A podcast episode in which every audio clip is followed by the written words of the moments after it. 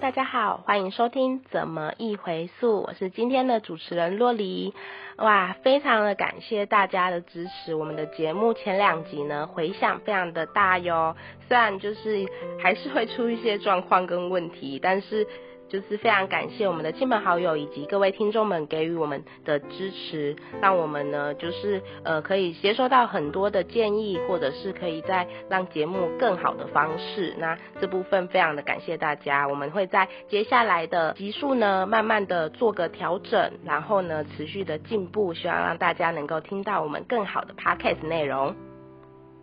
不过啊。我觉得时间真的过得很快诶，竟然已经来到四月份了。我们三月份就这样子咻一声，然后就不见了。那四月份有我们非常重大的日子，就是地球环境日。那在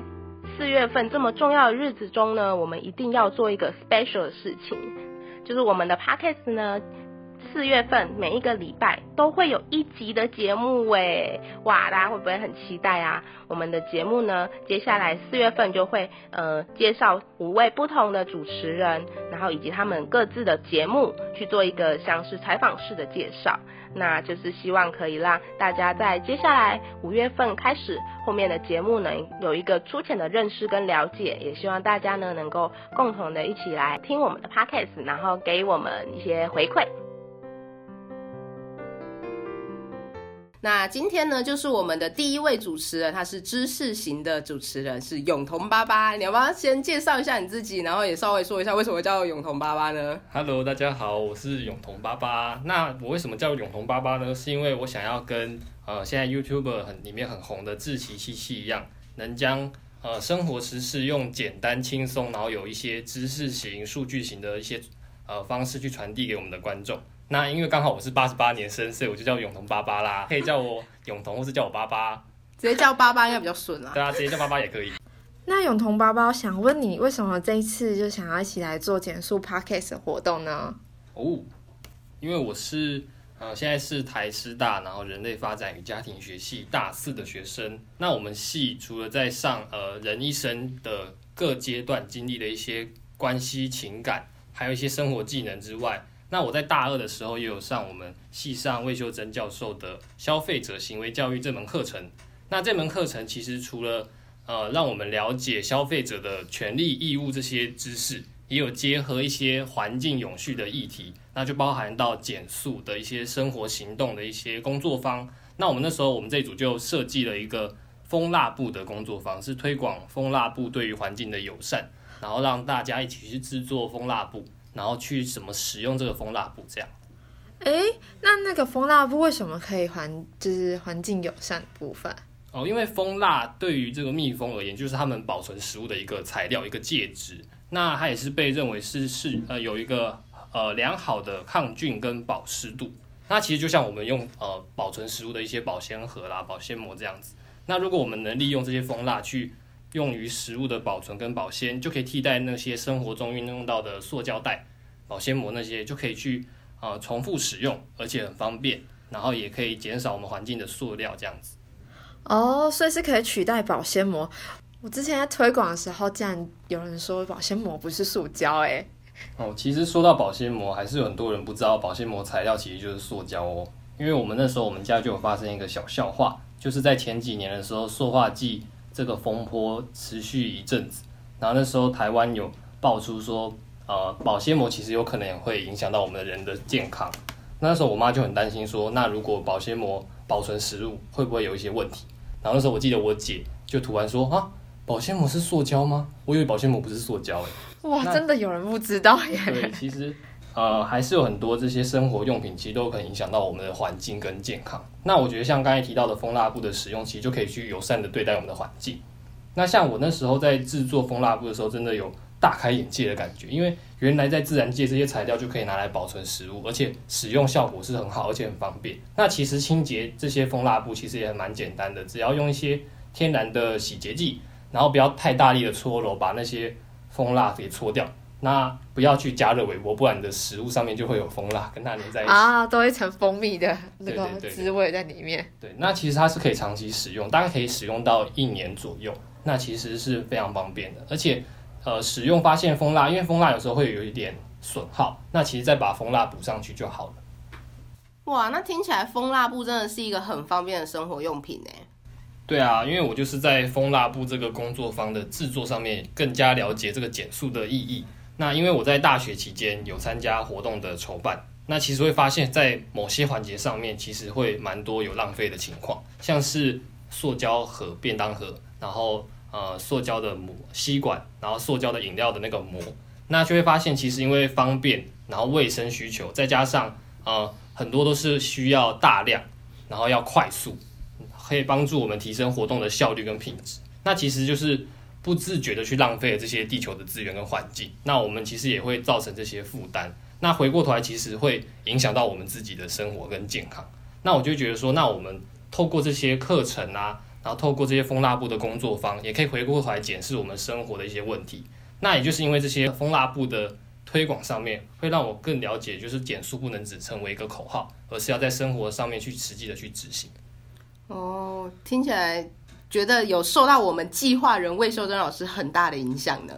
对啊，因为秀珍老师的减速热情是真的非常深植在我们学生的心中。你可以跟我们说说老师有多热情吗？哦，就是当我们我们一不小心，就是又使用到这些塑胶的，比如说吸管啊，或是塑胶袋，因为多多少少还是会因为太方便了嘛，所以所以会不小心不小心的使用啊，不小心，我们就会小小声的说。抱歉了，秀珍老师，然后就带着这个忏悔的心情去使用这个塑胶的制品。那如果老师看到我们桌上有摆一些塑胶的制品，或是饮料杯，或是塑胶吸管，他就会默默跑到我们旁边，然后突然的拍我们的肩膀说：“啊，这个是塑胶啊，这个不要用。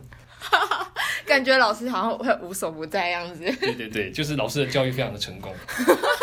太棒了！我印象中很深刻，就是有同学就是嗯，已经习惯开始就是不用那些塑胶制品的时候，然后你们学长姐之间还会说：“哇，你这个行为很袖珍哎，就是袖珍变成一个形容词，对，变成一个形容词，影响力很大哎，真的，真的，真的。”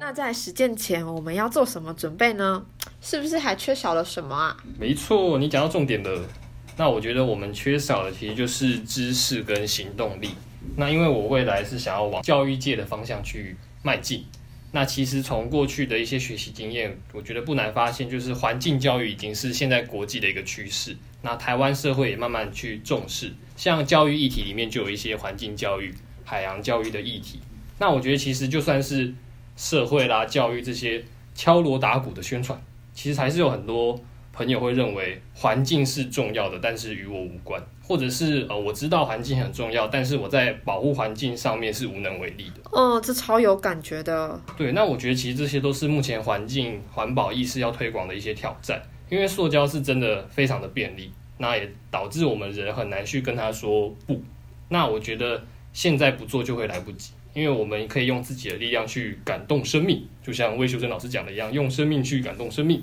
那改变这个社会。但是在这之前，我觉得就需要有正确且足够的一些知识，去让我们知道我们该用什么样正确的方式去守护我们的环境。那依据我的了解，我觉得知识型的节目并不是很好做。那为什么你会想要选择用这样子的方式进行节目呢？哦，那我们其实都知道，在探讨减速的议题形式有很多种。那就像我现在可以呃请教芋头跟洛里，那你们平时在接收新资讯的时候，会想用什么样的管道去接收？我大概都看 YouTube 居多诶，我应该都听 Podcast 吧？对啊，那其实这两个管道其实还不止这些管道，像是报章杂志，然后 YouTube，那像 Google 或是一些雅虎这些新闻，其实都是一些平常大家都会去常用到的一些新的啊媒体的素材去了解我们的资讯。那其实，在我平常闲暇的时候，会用啊 Google 这些呃网络的平台去了解现在的一些网络的数据或是资讯。那如果我们能运用生活中这些其实很啊看似非常平凡，但其实它蕴含了非常多道理的一些数据或是一些生活的实事，那在这些节目里面，我们去运用这些内容，然后呃浅显易懂，让观众去了解。好，我们这些时事新闻的议题背后有什么样的意义？那回到这些社会大众，我们就可以让他们去了解，在这些呃减速环保的议题上面，要怎么样去做到不速之客的这个意识培力。那什么是意识培力？其实就是让他们了解哦，我为什么要去爱护我们的环境，跟如果要保护我们的环境，我们需要用什么样的方式去减速。哦，那这样子的话，就可以感觉可以融入我们的生活耶。那你要不要跟我们分享一下，你会想要跟大家聊些什么啊？哦，那在不速之客这个节目，那我们是希望就是让呃观众听众了解我们的海洋污染的议题，像是最近大家一直在提到海洋里面有很多塑胶为例的废料。那其实，在最近最近这一两年内，其实困扰我们全球最大的，其实就是大家都知道的疫情。在这个疫情的新时代的来临之下，我们可以用不同的角度去思考，塑料一次性的这些塑胶的废弃物，或是这些制品，在抛弃以后对于我们自然环境的一些迫害。那其实海洋废料里面，我们都知道塑胶为例占了很大的一个部分，而且那我们之后也会提到，它其实小到我们肉眼是很难辨识的。那如果经过这些食物链的一些累积放大，那对于我们的生态环境还有我们自己都会影响非常多，然后会迫害我们的身体。那我觉得我们都是生在地球的一份子，就是要去了解，当我们遇到这样的问题以后，我们能意识到这个是一个问题，然后透过这个节目，我们可以一起帮助我们的观众，我们跟他们一起去思考，然后去了解，在这些环境问题上面的时候，我们该要怎么样去面对现在这些问题。哦，那呃，这个 podcast 里面应该是有很多需要学习的东西。那你有想说，就是你承担这个主持人，那你有想要就是有得到什么样的经验，或者是呃得到经验的累积？那因为 podcast 的这个呃是一个新的媒体嘛，算是很新的一个媒体的运用，那就是可以帮助自己去更接轨未来的一些数位时代的呃运用。那同时也可以增进我自己对于这个环境知识的敏感度。那同时也可以持续的拥有。未来在关注这些议题的一些动力，那其实，在引导这些公共议题的塑造性，其实也是可以从 podcast 这些新闻的媒体，或是 YouTube 的媒体去得到这些能力。那因为我自己刚才也前面也提到，我想要当一位老师，那我是希望能透过呃老师的身份，那在未来在学校在学生面前能让他们理解，然后环境是怎么样去塑造的，环境是怎么样去被保护的。那希望透过这个知识性的 podcast。能让更多的人了解什么样是减速，那也可以帮助我们啊，帮助自己在加入这些减速的行列里面去守护我们这个唯一的一个地球。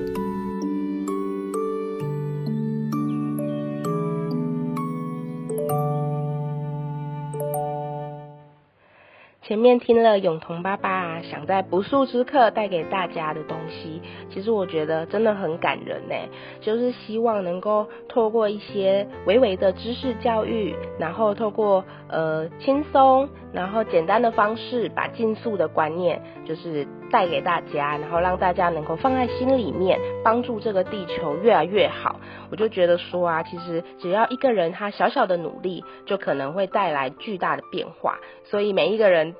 都是可以帮助地球越来越好的，希望大家呢可以和我们一起来继续减速，然后持续希望这个世界变得更好。那永同爸爸他的节目呢，不速之客将会在五月十四号、七月二十三号还有十月一号这三天播出，那也请大家持续的关注哦。再来是我们的工商服务时间，就是前面呢，我有说到，呃，这个月是我们的地球环境日。那其实，在四月十七号呢，台北市立动物园有找我们台师大减速促进中心，就是去他们的爱地球绿行动这个主题的活动。办一个摆摊，那地点呢是在动物园的大门广场，时间呢是在早上的九点半到十二点。那我们摊位呢会有减速好物展跟填问卷拿好奖的活动，就是希望大家能够一起来参与。那在四月十八号呢，我们也有跟慈济慈善事业基金会做一个素食无痕家庭日的合作。对，那在早上九点到下午五点十分的时间，在大安森林公园。那我们的摊位呢是在三号入口处。他们是一整天的活动，但是其实我们只有到中午大概十二点，最晚下午两点的时间，所以请大家一定要早上过来，不然会错过我们哦。那我们的摊位也会有像一些互动教育式的啊，或者是也会有填问卷啊、减速好礼，就希望大家都可以一起来参与，多多支持我们的活动。那下一次的节目呢，是我们诉说故事的主持人会来做介绍哦，请大家要持续的 follow。那抽奖活动的部分呢，我们也持续在进行中哦，就是希望大家可以到我们的 IG，还有我们的 FB 留言分享，也可以在下面回馈啊，告诉我们哪里可以呃更好，或者是有什么关于减速的问题想要请教我们，我们也会努力的去找答案，然后回复大家的问题。那希望大家可以多多给予我们一些鼓励跟支持哦。